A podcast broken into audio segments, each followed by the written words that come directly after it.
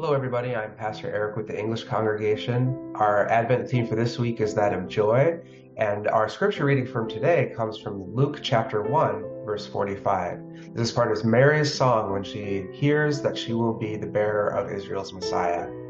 Blessed is she who has believed that the Lord would fulfill his promise to her. For our Advent today, I actually am going to read an Advent devotional from a well known Christian writer, Tom Wright, who I felt said things uh, much better than I could. Why did Mary launch into a song like this?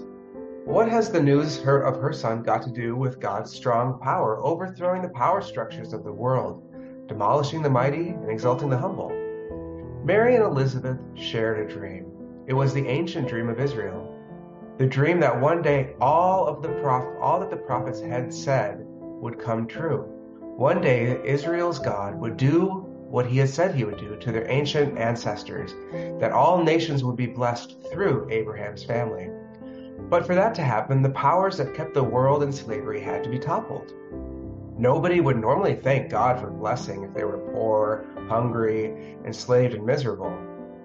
God would have to win a victory over the bullies, the power brokers, the forces of evil which kept people like Mary and Elizabeth, who knew all too well living as they did in the dark days of Herod the Great, whose casual brutality was backed up with the threat of Rome.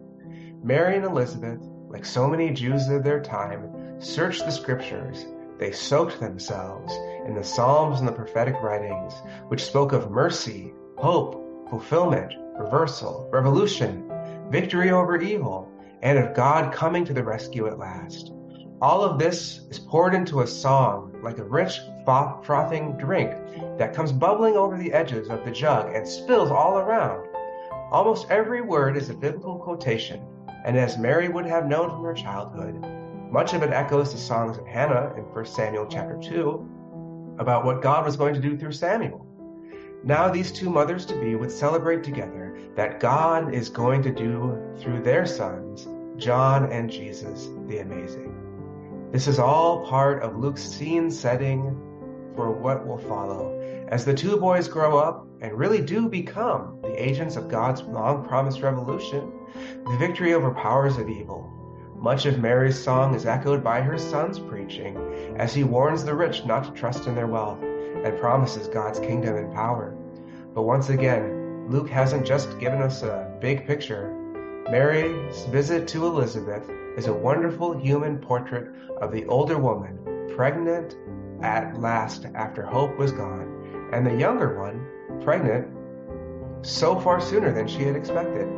That might have been a moment of tension. Mary might have felt proud. Elizabeth perhaps felt resentful. Nothing of that happens. Instead, the intimate details.